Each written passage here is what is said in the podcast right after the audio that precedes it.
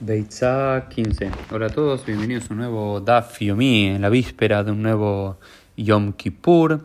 Y comenzamos el segundo capítulo del Tratado de Beitzá, Perek Sheini, en la página 15b. Y por supuesto, como empieza un nuevo tratado, eh, un nuevo capítulo, empieza una nueva Mishnah. Y esta Mishnah nos va a hablar del concepto de Eruv Tavshilin. ¿Qué es el concepto de Eruv Tavshilin? Se basa en una prohibición general que es la siguiente, que desde Yom Tov no se puede cocinar no para Hol y no para Shabbat, es decir, solamente los rabinos permitieron cocinar en Yom Tov para el mismo día de Yom Tov o para el día siguiente de Yom Tov Sheni Galuyot. Pero si el otro día es Shabbat o el otro día es Hol, uno no podría cocinar en Yom Tov para el día después. Sin embargo, nos dice la Mishnah, si uno cocina mucho en, en Yom Tov y sobra un poco de comida, esa comida la puede después comer tanto en Shabbat como en Hol. Ahora bien, ¿qué pasa cuando sucede muchas veces? No sé qué Rosh Hashanah, que Sukkot, incluso que Pesach, eh, comienza el miércoles a la noche o el jueves a la noche estamos en Israel y, demás, y se alarga hasta el día viernes. Y entonces inmediatamente luego de Yom Tov, que termina el viernes por la tarde, comienza Shabbat. ¿Cómo hacemos para cocinar para Shabbat? Los, los maestros inventaron, crearon algo que se llama una takana, que se llama Eruv Tavshilin. ¿Qué es esta Eruv Tavshilin? Es preparar previo a Yom Tov, separar una o dos comidas, hay una discusión entre Shammai y Hillel en la Mishnah, separar una o dos comidas previo a Yom Tov para decir esto es para Shabbat. Y ya como hay comida previo de Yom Tov designada para Shabbat, se dice los Hamim en la Gemara que se puede agregar más comida a esa comida. Es decir, de entrada, Milejat Gila, no podemos cocinar de eh, Yom Tov para Shabbat. Sin embargo, si ya tenemos comida prehecha para Shabbat en la víspera de Yom Tov, podríamos agregar más comida. ¿Y dónde lo aprenden estos los Hamim? Porque dicen lo siguiente: Sajoret Yom Shabbat el Kodsho. Hay que, eh, tenemos que recordar el día de Shabbat para santificarlo. Sahru Meahar Shebal Ash digamos, hay que recordarlo después que venimos a olvidarlo. ¿Por qué significa eso? Porque cuando estamos tan eh, ensimismados en Yom Tov, después nos puede llegar a olvidar que es Shabbat. Entonces, para evitar eso, previo a que empiece Yom Tov, tomamos conciencia que es Shabbat y separamos algo de comida. Después vamos a decir específicamente qué comida. Algunos ponen un poquito de pan, un huevo, un pescado. Se podía, se ponían dos comidas separadas para decir esto va a ser para Shabbat. Entonces, durante Yom Tov tenemos la conciencia que va a ser Shabbat y no nos vamos a olvidar. Entonces, Después dice Rabba, que Borer Maneya Fela Shabbat, Maneya Fela Yom Tov, y también lo hacemos para que cocinar algo rico, tanto para Yom Tov como para Shabbat, es decir, para tener conciencia de que tenemos que preparar buena comida para un día y para el otro. Y también para recordar que tal como no podemos cocinar para Shabbat, mucho menos podemos cocinar de Yom Tov también para Hol. ¿Y de qué versículo lo aprenden esto los sabios? Et asher tofu efu, bet asher te bashlu. Bashlu dice a un versículo bíblico, dice aquello que, que hornearon, hornearon, aquello que cocinaron, cocinaron. Es decir, que no se puede de entrada, entienden los sabios, eh, cocinar de Yom Tov para Shabbat, pero si ya había algo cocinado o algo horneado, se puede llegar a sumar algo. Acá dicen, Mikan le min atora. Acá dicen que los sabios sacaron que Erub Shilim surge de este versículo bíblico de la Torah. Ya como estamos en la víspera de Yom Kippur, algo muy gracioso que aparece acá, una cierta vez que estaba Rabel Eliezer, Yosef Bedoresh Yom Kulo Yom Tov, un día que era Yom Tov, durante un día festivo, Rabbi Eliezer comenzó a dar una prédica muy muy larga sobre todas las leyes de Yom Tov.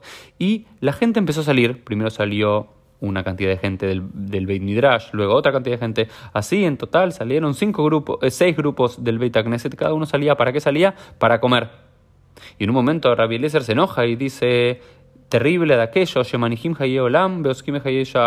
que dejan la vida eterna para ocuparse de la vida momentánea. Es decir, se están, están en Yom Tov, están escuchando palabras de mi boca de Torah, dice Rabbi Eliezer, y se alejan de mí se alejan de la vida eterna que es la Torah para ocuparse de la vida terrenal que es la comida, justo ahora que estamos en la víspera de Yom Kippur. Eh, entonces dice, es más importante ocuparse, ¿por qué se van? ¿Por qué dejan de escuchar Torah solamente para que quieren comer? Digamos, deberían ocuparse en la Torah, que es lo que le va a llevar al mundo venidero. Comer es algo solamente de este mundo. A los que luego discuten los hajamim sobre cuál es el sentido de Yom Tov, porque algunos dicen que Yom Tov ¿Sí? ¿Para qué está la simja de Yom Tov, la alegría de Yom Tov? Dice, en lo la dan Yom Tov, ela o ojel beyote o yoshe beyone. Dice, hay un rabino, Rabbi Lezer, dice que Yom Tov puede ser para una de dos cosas, o para comer y beber todo el día, o para estudiar Torah todo el día. ¿No? Y hay otro rabino, Rabbi Yoshua, que le contesta y dice, Halkeu, ¿no? Una parte y una parte, medio y medio, Hashem, medio para ustedes, medio para Dios. Entonces, la mitad del día de Yom Tov, la mitad de Yom Tov deberíamos dedicarla a comer y a beber, y la mitad del día a eh, estudiar Torah, es decir, la mitad del día para Dios y la mitad del día para los seres humanos. Ese es el secreto de Yom Tov. Un poco para Shem, que es estudio Torah, que es cumplir las mitzvot del Hag, y otro un poco para nosotros que es nuestro propio regocijo, comer rico, beber rico y disfrutar. Que tengamos todos Hatimatova. Beitza 15. Hola a todos, bienvenidos a un nuevo Daf Yomi en la víspera de un nuevo Yom Kippur y comenzamos el segundo capítulo del Tratado de Beitza, Perek Sheini, en la página 15b y por supuesto como empieza un nuevo tratado, eh, un nuevo capítulo, empieza una nueva Mishnah. Y esta Mishnah nos va a hablar del concepto de Eruv Tavshilin. ¿Qué es el concepto de Eruv Tavshilin?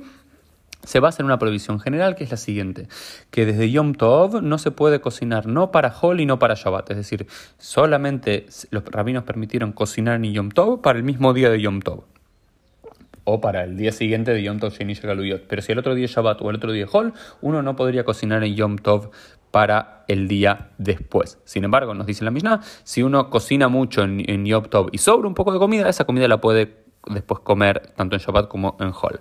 Ahora bien, ¿qué pasa cuando sucede muchas veces? No sé qué Rosh Hashanah, que Sukkot, incluso que Pesach, eh, comienza el miércoles a la noche o el jueves a la noche si estamos en Israel y, demás, y se alarga hasta el día viernes. Y entonces inmediatamente luego de Yom Tov, que termina el viernes por la tarde, comienza Shabbat. ¿Cómo hacemos para cocinar para Shabbat? Los, los maestros inventaron, crearon algo que se llama una takana, que se llama Eruv Tavshilim.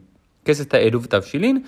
Es preparar previo a Yom Tov, separar una o dos comidas, hay una discusión entre Shama y Hillel en la Mishnah, separar una o dos comidas previo a Yom Tov para decir esto es para Shabbat. Y ya como hay comida previo de Yom Tov designada para Shabbat, se dice los Hamim en la Gemara que se puede agregar más comida a esa comida. Es decir, de entrada, Milejat Gila, no podemos cocinar de eh, Yom Tov para Shabbat, sin embargo, si ya tenemos comida prehecha para Shabbat en la víspera de Yom Tov, podríamos agregar más comida. ¿Y dónde lo aprenden estos los Jajamim? Porque dicen lo siguiente: Sahore Yom Shabbat del Hay que, eh, tenemos que recordar el día de Shabbat para santificarlo. Sahru Meahar Shebal digamos, hay que recordarlo después que venimos a olvidarlo. ¿Por qué significa eso?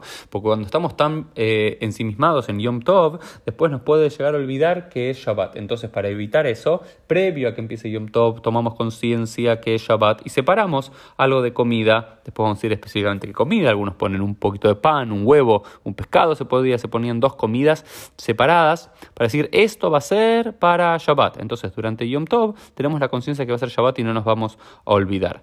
Entonces, Después dice Rabba, que Shabbat, Yom Tov, y también lo hacemos para que cocinar algo rico, tanto para Yom Tov como para Shabbat, es decir, para tener conciencia de que tenemos que preparar buena comida para un día y para el otro. Y también para recordar que tal como no podemos cocinar para Shabbat, mucho menos podemos cocinar de Yom Tov también para Hol. ¿Y de qué versículo lo aprenden esto los sabios?